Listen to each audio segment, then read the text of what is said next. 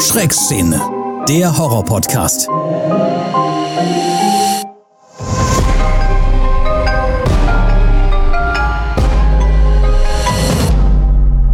Produktion von Podnews. Willkommen in der Schreckszene und hier bei uns sind heute quasi die Kannibalen los. Also heute geht's eine ganze Folge lang um Kannibalismus und dementsprechend haben wir auch uns da diverse eklige Filme angeguckt. Aber bevor wir dazu kommen und über die Neuheiten im Stream und im Kino und über Horror News sprechen, hat mir Ari erzählt, dass sie mir irgendwas Gruseliges erzählen möchte. Also schieß mal los. Ja, mir ist vor ein paar Tagen was richtig Gruseliges passiert. Das hat sogar mich so ein bisschen aus der Bahn geworfen. Okay, wie viele Spinnen waren beteiligt? Gar keine Oh. zur Abwechslung mal. Nee, ich bin vor ein paar Tagen nachts wach geworden, weil ich zum Klo musste. Und während ich auf der Toilette saß, hörte ich ein Geräusch vom Dachboden. Okay.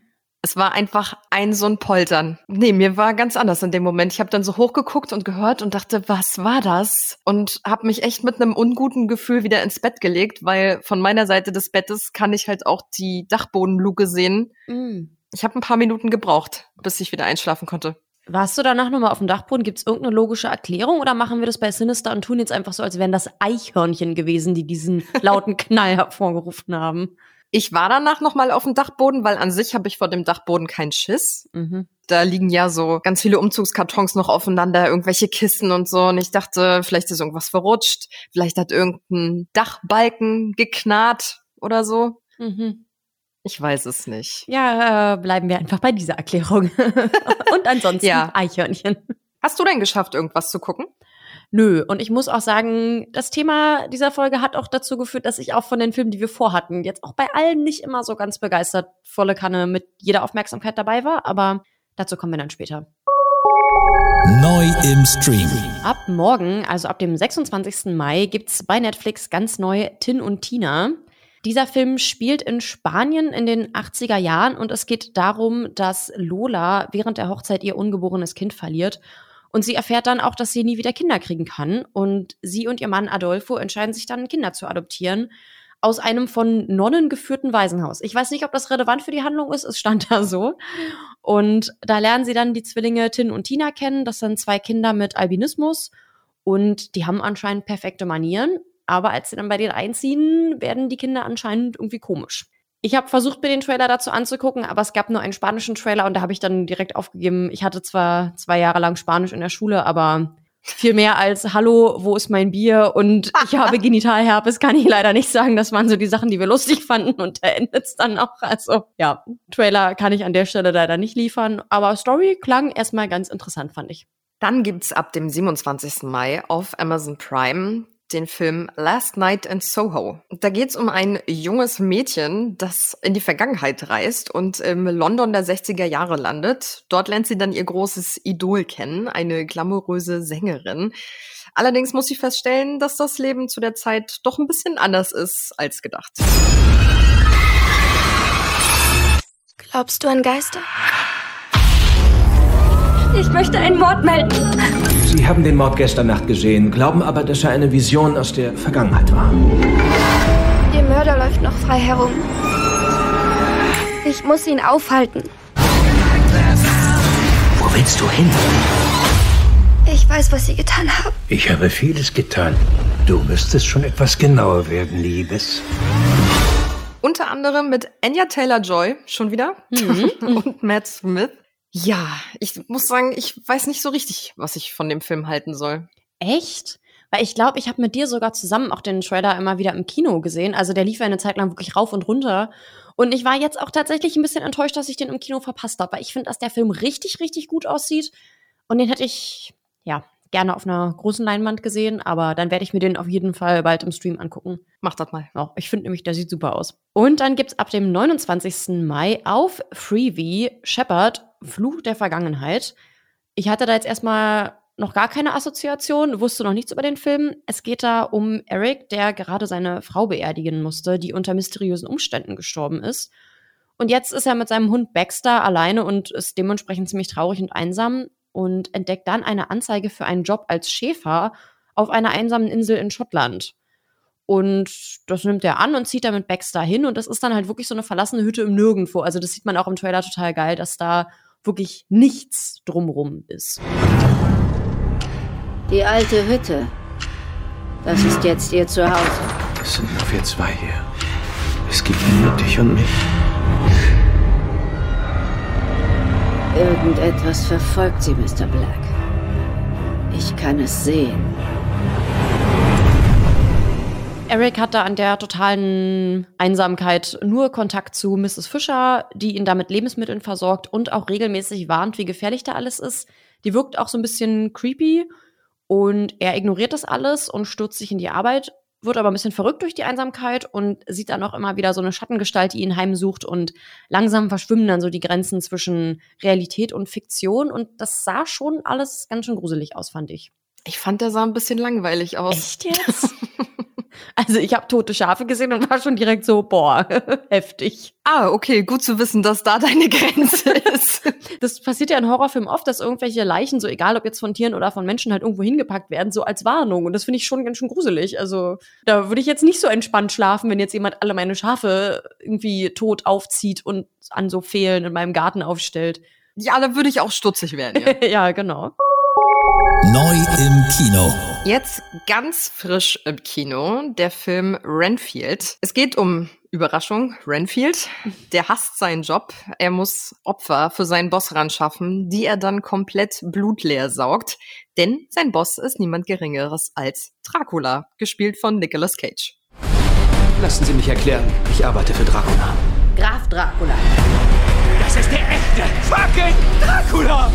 Manche nennen mich den Finsteren. Andere den Herrn des Todes. Sie bringen ihm Menschen zu essen? Ich mache schon noch andere Sachen. Zum Beispiel waschen Sie seinen Umhang? Der Umhang darf nur in die Reinigung. Ganz wichtig. Würde ich auch anziehen, ist voll geil. Endlich ein Vampirfilm, der mal wieder gut werden könnte. Es ist ja eine Horrorkomödie.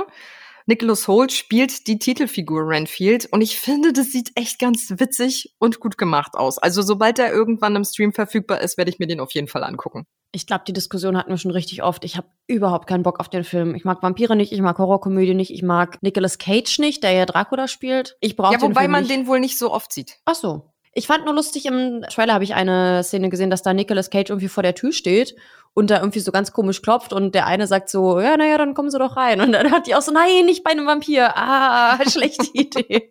Und was ich gerade sehe, die Assoziation hatte ich bis jetzt noch gar nicht im Kopf. Ab dem 1.6. gibt's ja im Kino The Boogeyman. Und ist der 1.6. nicht Kindertag? Ja, Das finde ich schön, dass es pünktlich zum Kindertag eine Stephen King-Verfilmung gibt mit einem Monster, was im Schrank sitzt und Kinder tötet. yay. Sadie, da ist was in meinem Zimmer. Du glaubst mir. Oder nicht? Es gibt so etwas wie Monster nicht. Du musst erwachsen werden. Ich meine es ernst, Sawyer. Ich will jetzt allein sein. Ich habe nicht genug getan, deswegen verhält sie sich so. Was soll denn das sein? Das ist das Ding, das irgendwann ihre Kinder holt, wenn sie mal nicht aufpassen. Ja, ich glaube, über Boogeyman haben wir schon ganz, ganz oft hier gesprochen. Das ist ja nach einer Kurzgeschichte von Stephen King und es geht halt einfach um den Boogeyman, der halt im Schrank sitzt und Kinder tötet. So kann man es, glaube ich, zusammenfassen. Falls ihr Bock auf den Film habt, guckt sonst gerne mal, ich glaube, in der Kurzgeschichtensammlung Nachtschicht, da ist die Geschichte drin. Wenn man die alte Ausgabe hat, so wie ich, heißt sie da noch Das Schreckgespenst. Und The Boogeyman, der Film, der erzählt dann quasi, was nach der Geschichte alles so passiert. Und das sieht, finde ich, richtig gut aus. Ja, also ich glaube, du hast ja mal ein Video von mir gemacht, wie ich den Trailer geguckt habe. Also da bin ich schon ein bisschen zusammengezuckt.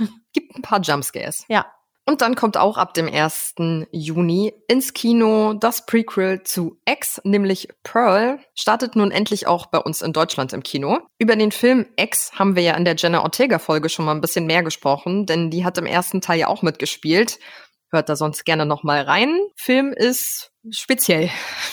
Ja, wir haben auch in der Jahreshighlight-Folge haben wir auch schon darüber gesprochen, weil ich ja Ex damals sogar im Kino gesehen habe. Das ist halt so ein Film, der wird in der Erinnerung dann irgendwie plötzlich besser und ich habe jetzt richtig, richtig Bock, mir Pearl im Kino anzugucken. Ich habe mir den Trailer angeguckt. Ich finde, dass die Handlung auch irgendwie so geil ist. Also sie will ja irgendwie um jeden Preis berühmt werden, um aus diesem Kaff da wegzukommen und anscheinend fängt sie dann an zu morden und wenn ich das richtig verstanden habe, will sie dann Pornostar werden. Also es klingt alles irgendwie total abstrus, aber total cool. Genau, weil in Ex geht es ja um so eine kleine Gruppe von Leuten, die ein Porno irgendwo auf einer Farm drehen wollten und damit quasi richtig Kohle machen wollen. Mia Goth spielt hier die Hauptfigur, die quasi ganz groß rauskommen will. Und Mia Goth spielt ja auch die alte Sex-Omi in X. und die sind sich ja sehr, sehr ähnlich, die Figuren. Und nun sehen wir in Pearl quasi das Prequel, also die Vorgeschichte der Sex-Omi.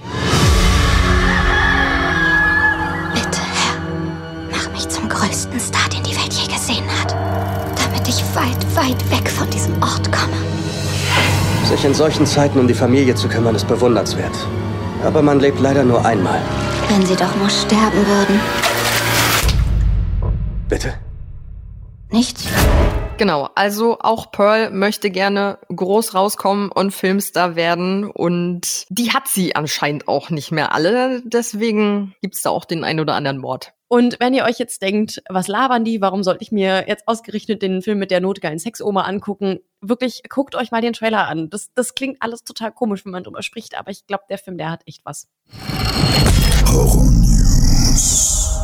Ja, James Wan ist ja auch so ein Name, der, glaube ich, bis jetzt in so ungefähr jeder Folge gefallen ist. Hier mhm. bekannt für Conjuring und Insidious. Und der Mann ist mal wieder fleißig und der produziert jetzt einen Film aus Stephen Kings Kurzgeschichte The Monkey. Er übernimmt dabei aber nicht Regie, die kriegt Oz Perkins, den kannte ich jetzt persönlich nicht so.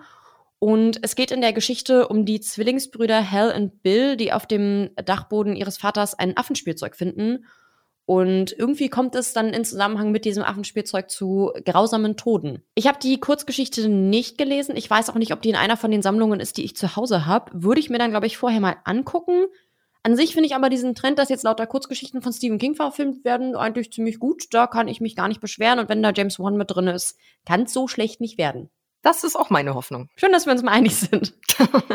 Dann gibt's noch eine News zu Bird Box. Es wird einen Ableger geben namens Bird Box Barcelona. Vielleicht erinnert ihr euch, Bird Box war ja so ein Netflix-Hit mit Sandra Bullock in der Hauptrolle. Da geht's ja um ja so eine Art böse Präsenz, die, wenn du sie anguckst, dich dazu zwingt, dass du dich selbst tötest. Nun kommt da so eine Art zweiter Teil, also eigentlich, wie gesagt, eher ein Ableger. Es wird wohl nichts aufgegriffen aus dem ersten Teil. Es spielt auch nicht Sandra Bullock mit. Es sind komplett neue Schauspieler. Es ist eine neue Handlung. Es geht aber eben wieder um diese böse Präsenz, die man nicht ansehen darf.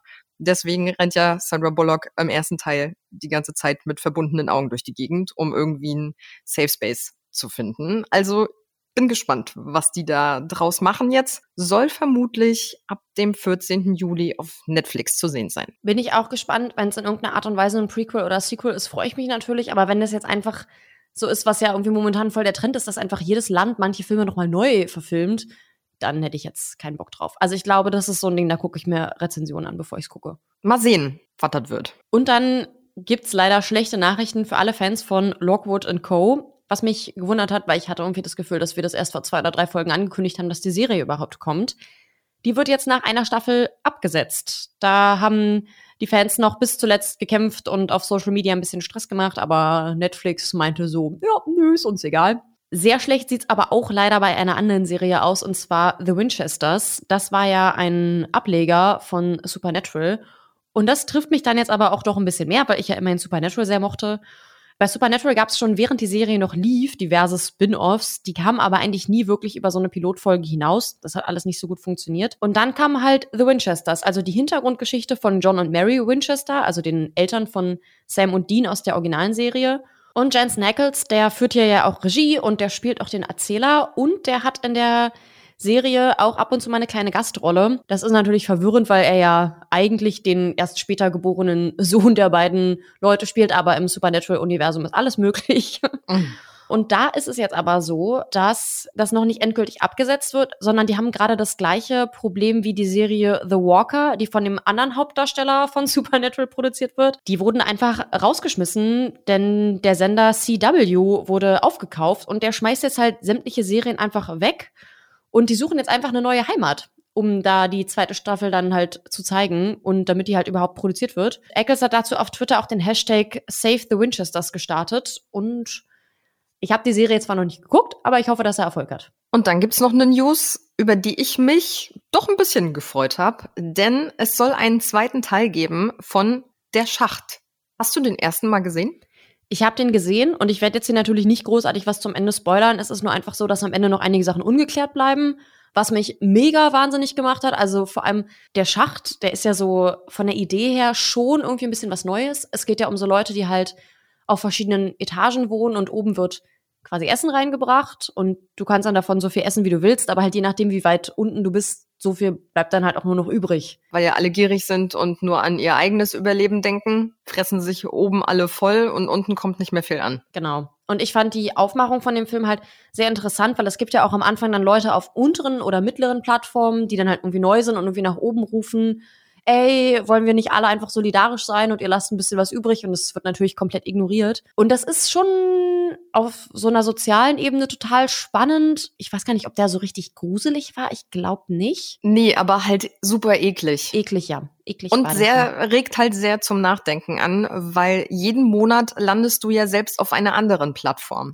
Wenn du sehr, sehr weit unten bist, vor allem ist das halt relevant, du teilst dir deine Plattform immer mit jemandem. Und wenn man dann halt weiß, man hat da jetzt einen Monat und da kommt kein Essen mehr an, da werden wir dann wie beim Thema unserer Folge. Also man kann es sich denken, wozu das teilweise führt. Für alle, die den Film nicht kennen, blenden wir hier mal ein bisschen Trailer ein.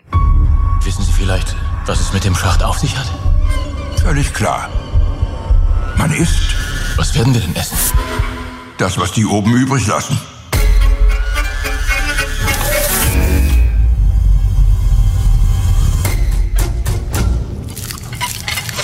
Ist das eklig? Sind viele Leute da unten?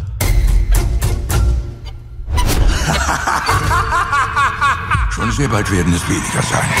Wie gesagt, der ist schon ein bisschen eklig.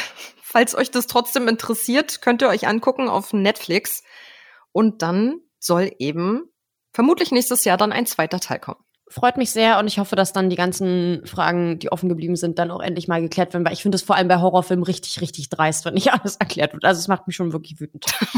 so, und damit wären wir dann auch schon beim Thema der aktuellen Folge, und zwar Kannibalismus. Uhu. Menschenfleisch, yam yam. Das war ein ganz toller Werbespot gerade. Wir haben uns darüber unterhalten, dass ja Bones and All jetzt im Stream gestartet ist. Und dann hatte. Bei Prime. Genau. Und dann hatte Ari die geniale Idee, lass uns doch eine Folge über Kannibalismus machen, weil darum geht's ja bei Bones and All. Und ich dachte mir, gute Idee. Und als mir dann aufgefallen ist, dass ich dafür mehrere Kannibalenfilme am Stück gucken muss, dachte ich mir, nicht mehr gute Idee. Also, das ist ja.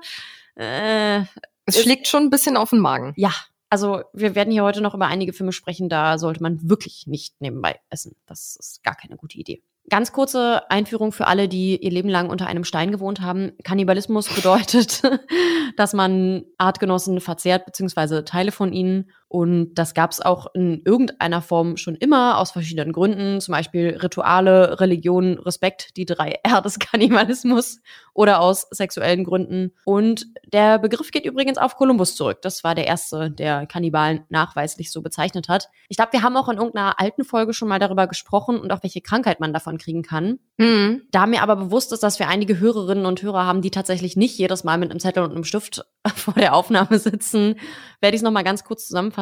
Kannibalismus ist eine schlechte Idee und auch verboten und auch ein bisschen eklig und sollte man bitte nicht machen.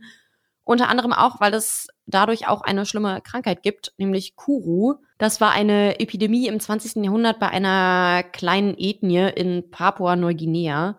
Und das Wort Kuru bedeutet Muskelzittern und die Krankheit äußert sich vor allem durch Bewegungsstörungen und führt dann in der Regel auch so sechs bis zwölf Monate nach den ersten Symptomen zum Tod.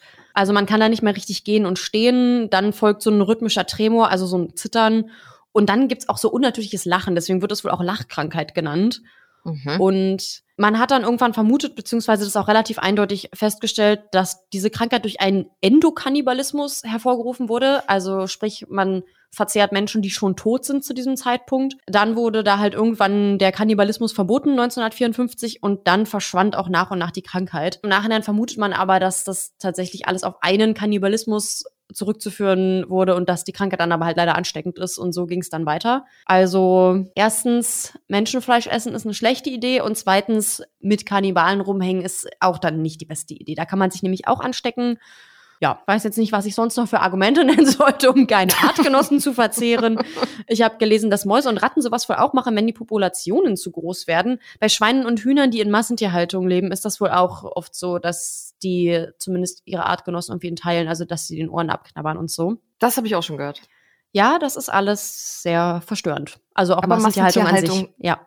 Ist ja auch böse.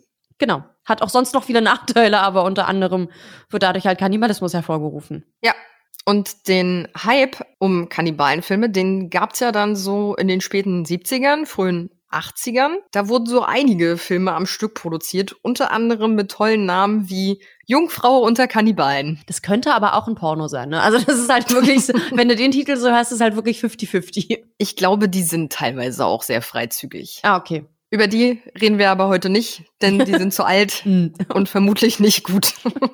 Ja, da würde ich jetzt auch mal ganz stark von ausgehen. Ja, wir haben uns so ein paar Perlen rausgesucht und wenn wir über Kannibalen reden, dann müssen wir natürlich über den Kannibalen schlechthin reden, nämlich Hannibal. Tun wir aber nicht. Nein, Spaß. Oder wie er auch im Englischen genannt wird, Hannibal the Cannibal. Ah. Oh, wie schade, dass es auf Deutsch nicht funktioniert. Ja, nicht ganz. Leider. Ja, nee, das klingt dann blöd. Ein bisschen ausführlicher haben wir ja über Hannibal schon in unserer Oscar-Folge geredet, nämlich über das Schweigende Lämmer aus dem Jahre 91. Da verweise ich gerne nochmal auf die Folge. Da hat Lena so ein paar nette Fakten rausgesucht, so ein bisschen Hintergrundwissen zum Film. Aber das ist ja nicht der einzige Film über Hannibal. Es gibt ja tatsächlich vier Stück. Das Schweigende Lämmer von 91 war ja quasi der erste. Dann kam ja 2001 Hannibal, spielt nach den Ereignissen von Schweigen der Lämmer. Dann kam 2002 Roter Drache. Das ist das Prequel von Schweigen der Lämmer. Und dann kam 2007 Hannibal Rising. Das spielt nochmal wieder vorher. Also erzählt so ein bisschen die Kindheits- und Jugendgeschichte von Hannibal. Und im Prequel davor sehen wir dann seine Zeugung oder was? nee, das war's jetzt, glaube ich, auch mit den äh, Filmen. Reicht auch, finde ich. Ja. Also habe mir da jetzt nochmal alle angeschaut und ich muss wirklich sagen, das Schweigen der Lämmer ist einfach immer noch der beste. Ich finde, die anderen Filme kommen da einfach nicht ran. Ich habe die anderen Filme leider nicht gesehen, muss ich an der Stelle zugeben. Aber das Schweigen der Lämmer fand ich gut. Ja, der ist ja auch grandios. Hannibal ist ja eine fiktive Figur, basiert ja auf den Romanen von Thomas Harris. Er hat aber 2013 tatsächlich dann doch zugegeben, dass er sich so ein bisschen hat inspirieren lassen von einem zum Tode verurteilten Amerikaner. Warte, warte, warte, warte. Ed Gain? Nee. Ah, ich, Mann, ich glaube, Ed Gain war da aber auch irgendwie mit drin. Okay, egal, erzähl weiter.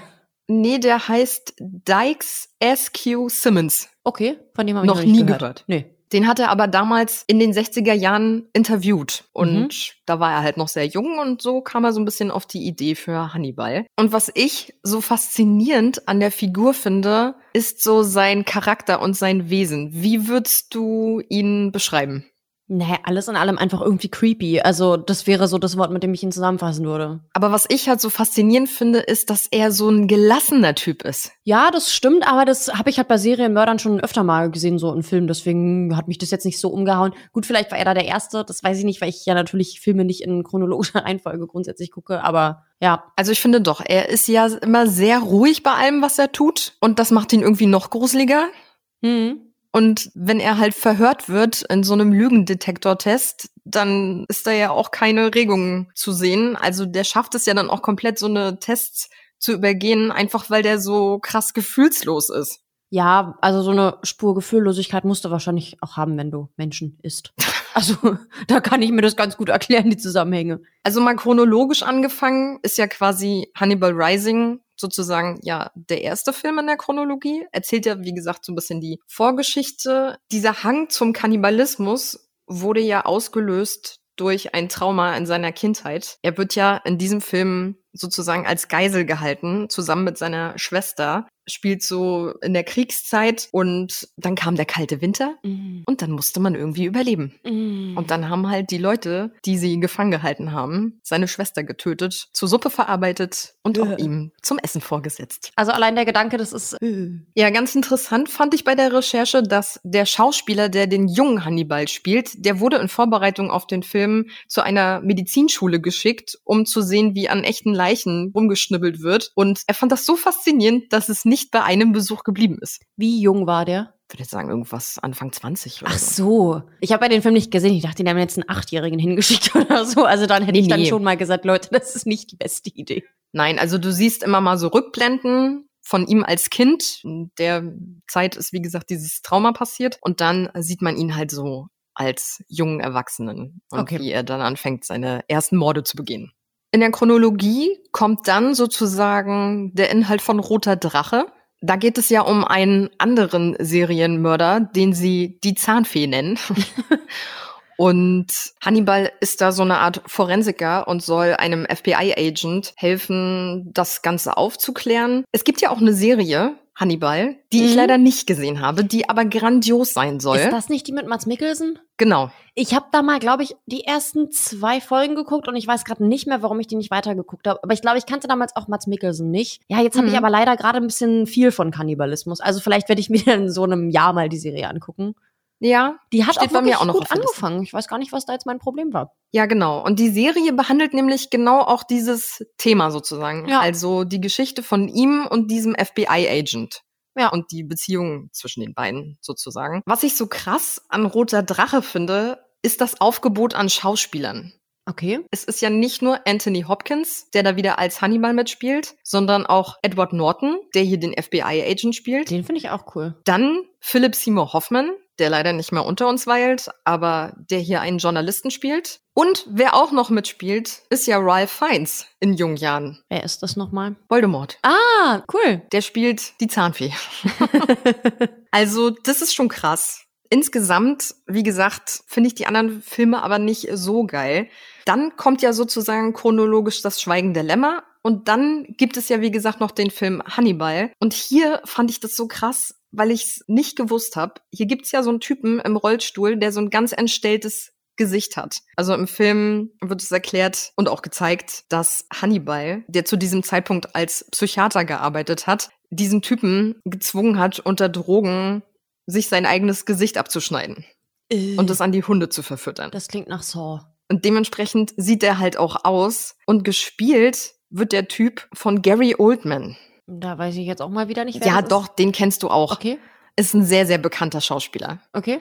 Und der saß wohl jedes Mal fünf Stunden in der Maske, um dieses entstellte Gesicht zu kriegen. Und das ist wirklich eklig. Also ich finde, den haben sie echt gut hingekriegt im Film. Und es gibt bei Hannibal auch so eine ganz bekannte Szene, an die ich mich auch noch nämlich erinnern konnte, bevor ich den Film jetzt nochmal geguckt habe. Nämlich wie ein Typ mit aufgeschnittenen Schädel sein eigenes Hirn isst. Mhm. Mhm. Ich Ist schon eklig. nie gut in Bio, aber stelle ich mir unrealistisch vor.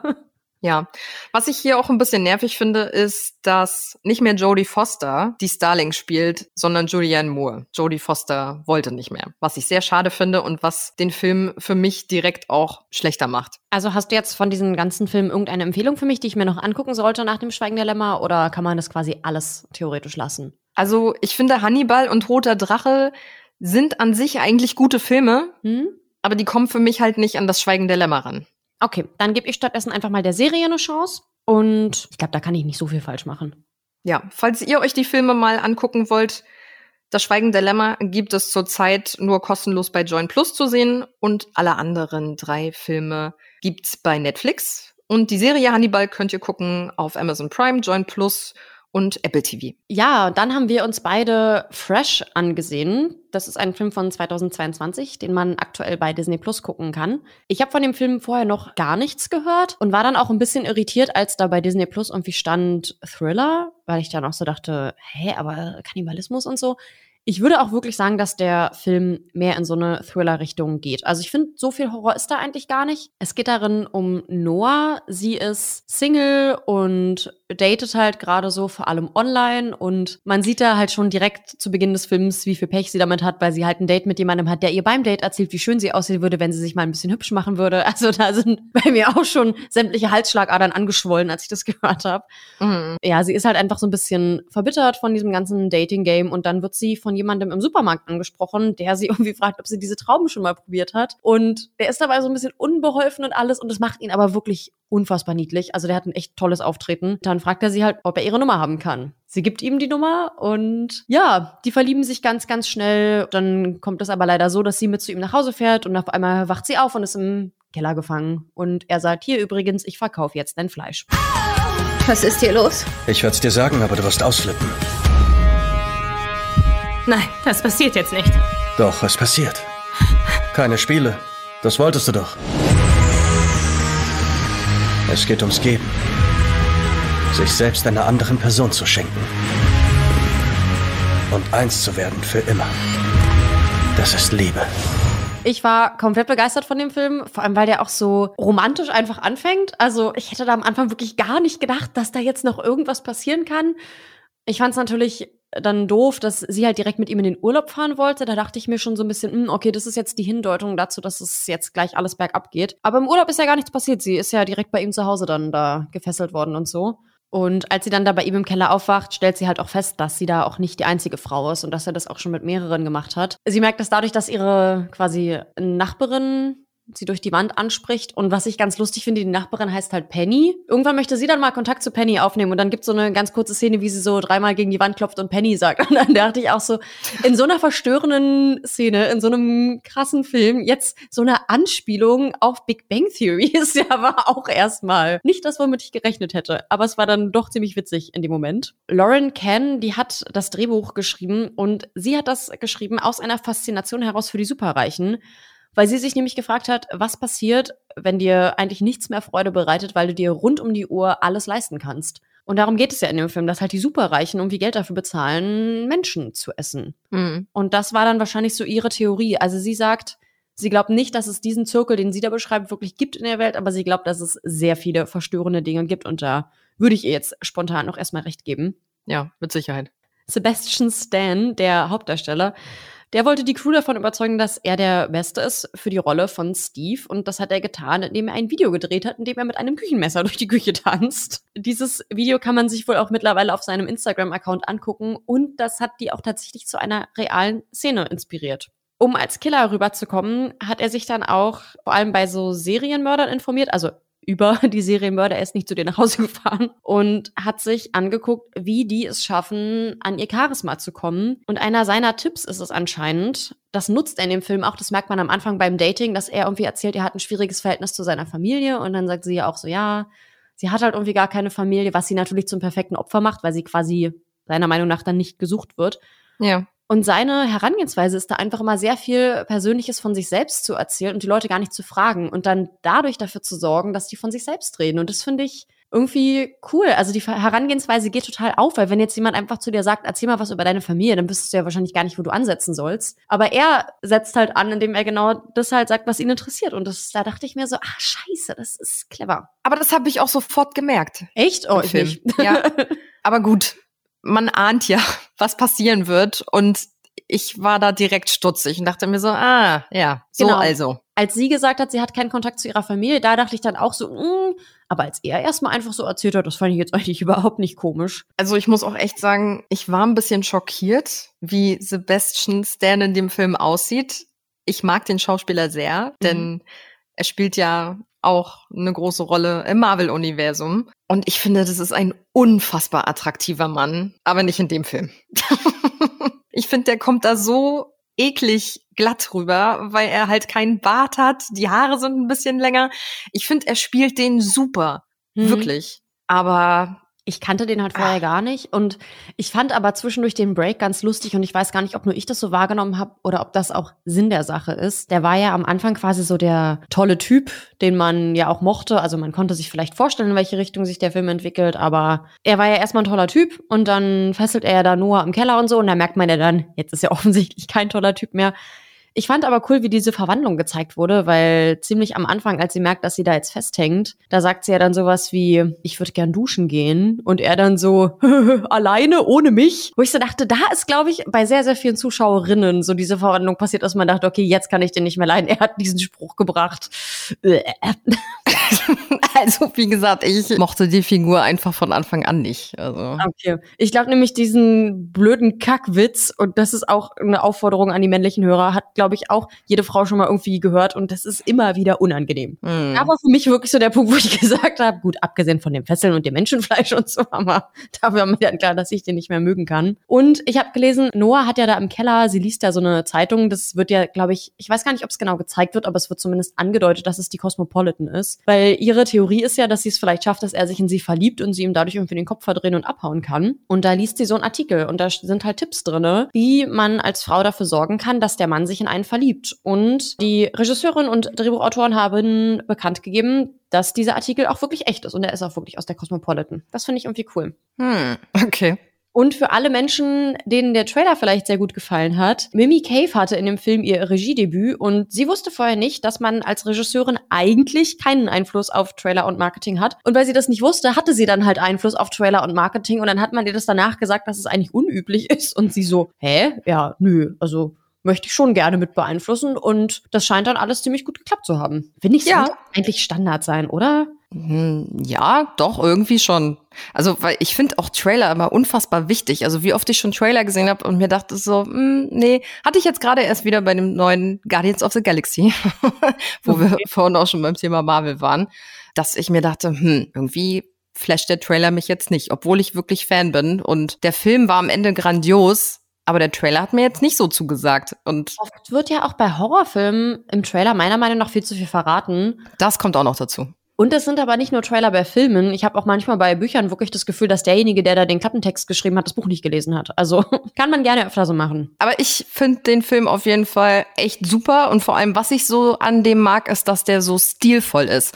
Also das ist wirklich mal ein stilvoller Kannibalenfilm, weil ja, ich finde mal, wenn man so Kannibalismusfilm hört, dann weiß man eigentlich oder ja, denkt dann, okay, das wird es wird auf jeden Fall blutig und eklig und ne, so sind ja die meisten Kannibalenfilme auch. Also es ist ja schon sehr viel Splatter und Blut und Fleisch und so. Und das ist hier gar nicht der Fall. Und ja. das finde ich halt so cool. Es ist so stilvoll gemacht, dass ja, vermutlich deswegen der Film hauptsächlich als Thriller betitelt wird und nicht als Horror-Thriller, was ich aber trotzdem nicht verstehe, weil ich schon finde, dass das auch auch ein Horror-Thriller ist, alleine durch das Thema und allem, was da so passiert und was das mit einem macht. Weil, wie gesagt, ich äh, mir war zwischendurch schon so ein bisschen flau im Magen beim Gucken. Also den Film bitte nicht zum Essen gucken. Generell am besten keine Kannibalenfilme zum Essen gucken. Ja, das kann man sich mal vornehmen. Dann gibt's noch einen Kannibalenfilm, den, glaube ich, auch einige vielleicht kennen, nämlich den Film Rotenburg. Das ist ein deutscher Film mit Thomas Kretschmann in der Hauptrolle und der behandelt die Geschichte des Kannibalen von Rotenburg. Ging damals extremst durch die Medien so Mitte der 2000er. Der Kinofilm orientiert sich eben genau an diesen tatsächlichen Ereignissen, die da passiert sind im Fall Armin Maivis, der hat halt 2001 auf so einer Plattform jemanden gesucht, den er töten kann. Also jemand, der sich halt anbietet, der gerne gegessen werden möchte. Und äh, ja, da haben sich zwei gefunden dann. und er hat halt dann tatsächlich jemanden getötet und gegessen. Und da gab es einen langen Strafprozess. Und tatsächlich wurde der Starttermin des Films deswegen auch verschoben, weil der halt eben befürchtet hat, dass durch den Film und durch diese ganze mediale Aufmerksamkeit die Öffentlichkeit und der Richter, alle, die da mit drin hängen, irgendwie ein falsches Bild von ihm kriegen, weil er im Film ja schon doch auch als sadistischer Typ dargestellt wird. Und dementsprechend konnte der Film erst knapp drei Jahre später ins Kino kommen. Am 19. September 1998 stellte Oliver Hartwin über das Internet den ersten Kontakt zu Simon Grombeck her. Zehn Tage später trafen sie sich. Zwölf Stunden später war Simon Grombeck tot.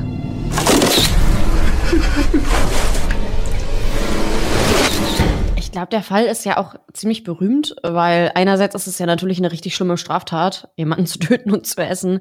Aber andererseits hat derjenige ja anscheinend freiwillig zugestimmt und irgendwie, ich glaube, dass jeder halt weiß, dass es diesen Fall gab. Wie ist es denn letztendlich ausgegangen? Der wurde doch für schuldig gesprochen, oder? Ja, er wurde verurteilt, nämlich zu einer lebenslangen Freiheitsstrafe. Wegen Mordes und Störung der Totenruhe, die das Verzehren einer Leiche nach Auffassung des Gerichtes eben darstellte. Des Gerichtes, höhö. Ähm, ja. Ganz toller Kannibalenwitz am Rande. Ja, gut. Also hat er nicht viel davon gehabt, dass der andere zugestimmt hat? Nee, anscheinend nicht. Also der befindet sich auch immer noch in der Justizvollzugsanstalt in Kassel. Also müssen wir keine Angst haben. Und wie ist der Film so? Ja, äh, schwierig. Also der ist ja aus Mitte der 2000er. Ich finde, so sieht der auch aus. Okay. Er ist halt hier und da schon ein bisschen eklig. Also nur um kurz mal eine Sache zu nennen, die da auch passiert ist. Der Typ, der nämlich gegessen werden wollte, wollte laut dem Maivis eben, dass er ihm sein Ding abbeißt. Okay. Was denn daran jetzt so lustig? Ich bin mental ungefähr 13. Ich höre Polarmann, ich lache. Also ich finde, der Film ist okay. Ich würde jetzt nicht sagen, dass der totale Grütze ist. Da habe ich ganz andere Filme schon gesehen. Aber so insgesamt äh, fand ich den jetzt auch nicht sonderlich gut. Also es ist so Mittelmaß, würde ich sagen. Also habe ich nichts verpasst. Nee, nicht so richtig. Aber ich finde es halt eben spannend, dass es eben auf wahren Begebenheiten beruht. Das gibt dem Film nochmal irgendwie einen anderen Kick. ja. Was ich ja auch interessant finde generell an diesem Kannibalismus-Ding, ist, dass der Maivis zum Beispiel gesagt hat, oder der Psychiater so festgestellt hat durch die Aussagen, die er halt dazu gemacht hat, zu dieser Tat, dass er, indem er halt das Opfer gegessen hat, er mit dem Opfer verschmelzen wollte. Also das wird auch, glaube ich, öfter mal aufgegriffen in den Kannibalismusfilmen, oder? Dass so Leute irgendwie eine andere Person so in sich aufnehmen wollen. Ja, und ich kann dir nicht ganz erklären, warum, aber irgendwie muss ich gerade die ganze Zeit an Lamas mit Hüten denken. Kennst du das noch? ja. Ich hatte Hunger auf Hände, also lass mich. das spukt gerade irgendwie die ganze Zeit in meinem Kopf rum. Weiß nicht, was da los ist. Ja, also ich glaube, also hier ist es auf jeden Fall auch eine sexualisierte Tat gewesen. Also schwingt er oftmals mit, glaube ich.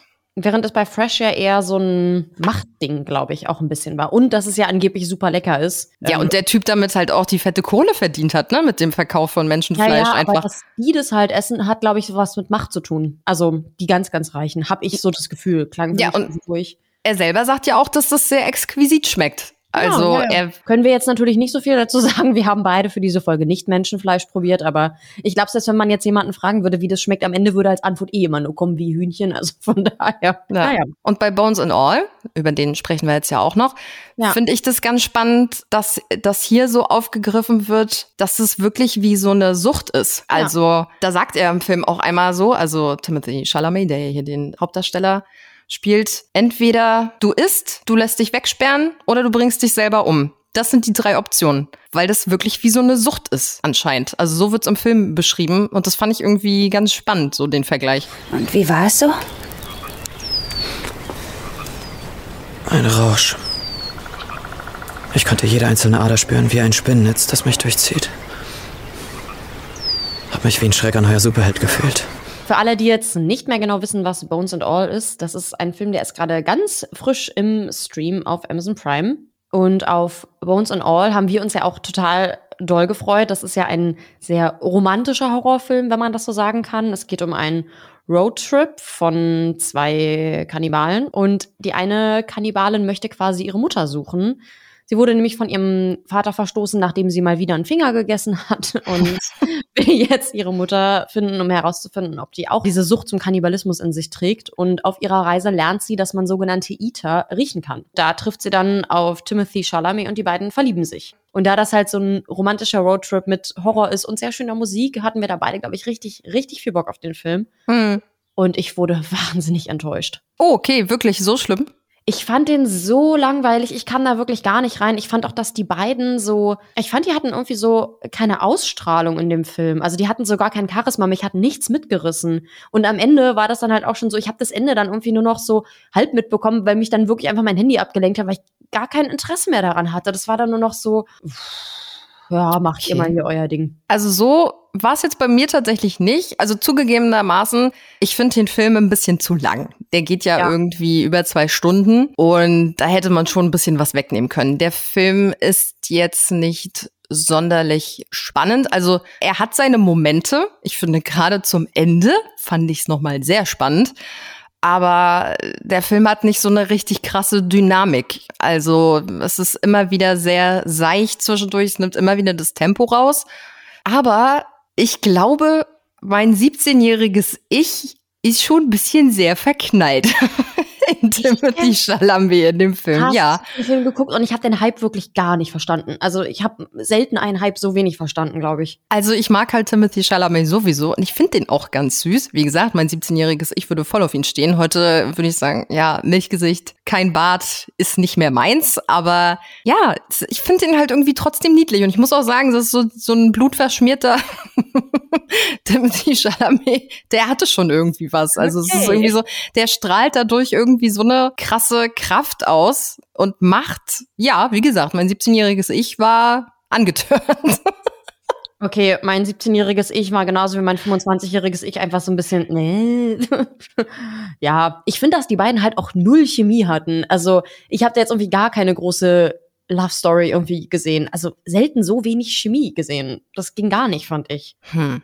Also ich war wirklich super enttäuscht. Aber die nee, also nicht die ganze Zeit immer so ein bisschen apathisch und als wäre das alles nicht so richtig ihr eigenes Leben, was sie da leben. Äh, nee, m -m, meins war's nicht, gar nicht. Hm. Also ich muss sagen, ich fand ihn jetzt gar nicht so schlecht. Ich hatte ihn mir besser erhofft, aber insgesamt fand ich ihn trotzdem gut. Okay. Ich finde es ja immer schön, wenn wenigstens so ein paar Anspielungen in Filmen versteckt sind. Davon kann es gerne immer mehr geben, darüber freue ich mich. Und ich habe zum Beispiel gelesen, dass Marin ein Pony hat. Das liegt an Stacey Hapka, einer Person aus Schweigen der Lämmer. Ich weiß ehrlich gesagt nicht mehr genau, wer das ist, weil der Film dafür für mich zu lange her ist, aber finde ich cool. Und in Marins Geburtsurkunde, die ja auch relativ deutlich eingeblendet wird, steht, dass sie in Menomonee in Wisconsin geboren wurde. Ja, das ist jetzt keine Riesenmetropole. Es ist nicht schlimm, wenn hier jetzt nicht alle Alarmglocken angehen. Dass sie da geboren wurde, ist kein Zufall. Das ist nämlich auch der Geburtsort von Jeffrey Dahmer. Und aus Wisconsin kommt ja auch Ed Gaines, der ja auch zum Beispiel die Inspiration für Schwein der Lämmer und Psycho war. Und, hm. und ich habe gelesen, dass Bones and All eine Romanverfilmung ist von einem Roman aus dem Jahr 2015. Und ich finde das super merkwürdig, wie wenig sowas in letzter Zeit immer kommuniziert wird. Also ich hatte mal das Gefühl, Früher war das viel deutlicher erkennbar, wenn es eine Romanverfilmung ist. Und heutzutage erfährt man dann sowas über irgendwelche Trivia-Seiten oder so. Da wäre ich, glaube ich, als Autorin ganz schön sauer. Hm. Ja, also man kann sagen, Lena ist absolut enttäuscht. Ich fand ihn eigentlich ganz okay. Und ich fand ihn auch irgendwie ein bisschen süß. Also so eine komische Art von Film auf jeden Fall, weil, ja. wie gesagt, der irgendwie ja so eine niedliche Liebesstory erzählt und dann hast du zwischendurch aber so richtig krass blutige Sachen.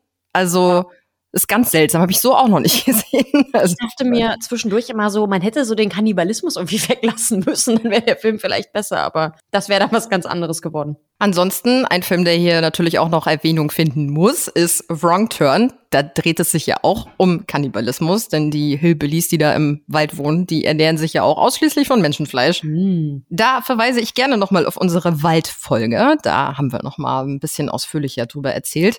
Und ein Film, der ja auch relativ bekannt ist und ich finde eigentlich das gleiche in Grün wie Wrong Turn, nur dass es nicht im Wald spielt, sondern in der Wüste ist ja The Hills Have Eyes. Geht ja. ja auch um Kannibalen. Also die ja. Menschen, die da aufgrund von irgendwelchen Atomkraftexperimenten total deformiert sind und dann ja irgendwelche Urlauber da sich rausziehen in der Wüste, um sie dann zu essen.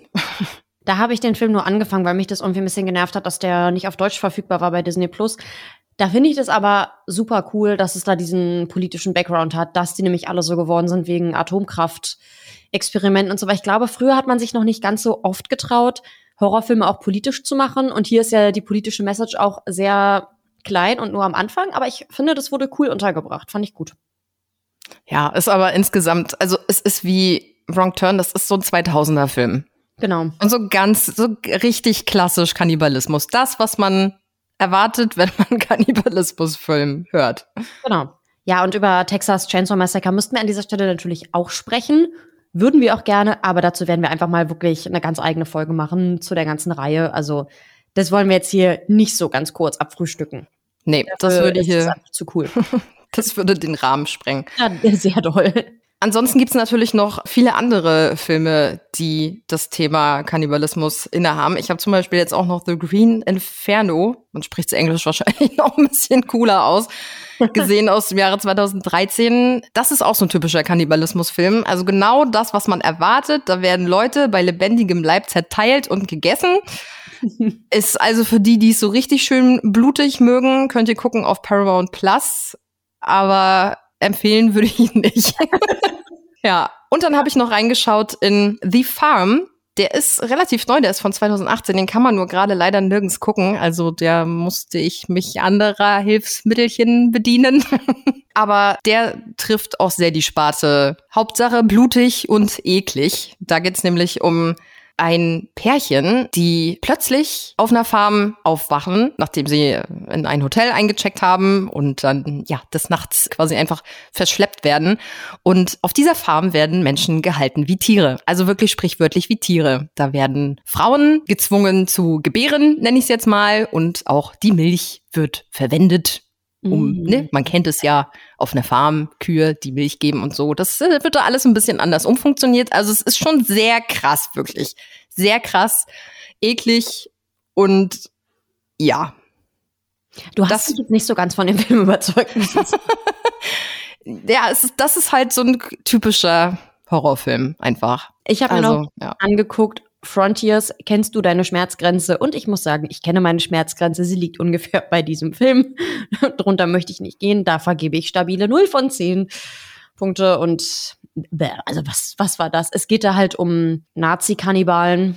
Also ganz, ganz toll. Leute nach einem Banküberfall wollen fliehen, landen in so einem Hotel. Das Hotel wird leider geführt von Nazis, die aber auch Menschen fressen und alles daran ist wirklich kompletter Müll. Das ist wirklich richtig, richtig albern dass man in so einem schlechten Splatter dann auch echte Parolen von den Nazis damals benutzt, finde ich auch mehr als daneben eigentlich. Ja, alles Kacke. Am Ende fand ich es ein bisschen lustig, weil die eine Frau mit dem weißen Kleid da rumgerannt ist und die war dann halt komplett blutübergossen bis auf so eine weiße Spitze unten. Da dachte ich auch so Angriff der Killer-Tampons, aber wirklich einzige Grütze. Wenn ihr Lust auf Zeitverschwendung habt, guckt euch den Film an und ansonsten vielleicht lieber nicht. Ja, also wir stellen fest, in der Sparte Kannibalenfilm da mal so eine Perle rauszupicken, die wirklich gut ist, ist, ist echt schwer. Ja. Also das Schweigen der Lämmer und Fresh, ich glaube, die gehören schon so zu meinen Favorites, was ja. das Thema angeht. Ansonsten gibt's ja noch Serien auch zu dem Thema, wie unter anderem eben ne, Hannibal-Serie, die wir schon erwähnt haben, die ja sehr gut sein soll. Dama, letztes Jahr sehr gefeiert, behandelt natürlich auch das Thema Kannibalismus. Und Yellow Jackets ist ja auch in dem Bereich angesiedelt. Ich bin da noch nicht beim Kannibalismus angekommen. Äh, ja, deswegen. Es ist auch sehr versteckt und auch sehr dezent, sag ich mal. Aber das wird irgendwann Thema. Dachte ich mir ja auch. Aber ja, ja, es wird ja auch gleich zu Beginn, es wird ja sofort in der ersten Folge am Anfang angedeutet, dass Stimmt. es was in der Richtung gibt, aber es dauert ein bisschen, bis man da so hinkommt. Ich bin jetzt auch bei Yellow Jackets doch tatsächlich noch mal ein bisschen weitergekommen. Also ich bleib am Ball. Mir wurde gesagt, ich muss eine gewisse Folge überstehen und danach wird's wieder besser und über den Punkt bin ich hinaus und ja. Wieso, wo bist du denn da jetzt? Wo bin ich jetzt? Na, ich müsste jetzt voll viel spoilern, um dir zu sagen, wo ich bin. Also ja, dann lass es lieber. Sagen. Dann machen wir das später nochmal privat, genau. Ja, also abschließend kann ich nur sagen, ich war erstmal ein großer Fan von der Idee, dass wir eine Folge über Kannibalismus machen. Und als ich dann mit meinem scheinbar Erbsenhirn geschnallt habe, dass ich dafür Kannibalenfilme gucken muss, war ich nicht mehr so begeistert. Und ich glaube, ich bleib dabei. Ich bin wirklich froh, dass ich Fresh gesehen habe. Der ist super meiner Meinung nach und alles andere hm, finde ich nicht so notwendig. Naja, Schweigen Lämmer. Ja, ja, Findest klar. du auch super. Ja, aber den hatten wir ja auch schon an dieser Stelle nochmal sei der Verweis gesetzt für unsere Oscar-Folge. Ja, dann wären wir hiermit auch schon am Ende der Folge angelangt. Schreibt uns gerne, gebt uns euren Senf dazu, sagt uns gerne, ob sich die Serie Hannibal lohnt, weil ich da wirklich überlege, ob ich mir die mal angucke. Und ansonsten folgt uns bei Instagram, da heißen wir Schreckszene-Podcast. Erzählt uns alles, was euch auf dem Herzen liegt. Und jetzt kommt noch Ari mit der Zweisatz-Horrorgeschichte. Ich bin auf der Arbeit und habe Nachtschicht und bin ganz alleine hier. Im Keller steht eine unheimliche Gestalt und starrt auf die Überwachungskamera. Vielleicht der Hausmeister. Du bist ja wohl anscheinend doch nicht alleine. Also ist ja jetzt eine falsche Aussage gewesen. Korrigier dich bitte nochmal. Das geht so nicht. Ja. Hm. Ah, okay. War jetzt leider nicht so ein Knaller. Naja, gut. Die nächste wird hoffentlich wieder besser. In diesem Sinne. Bis in zwei Wochen. Tschüss. Tschüss.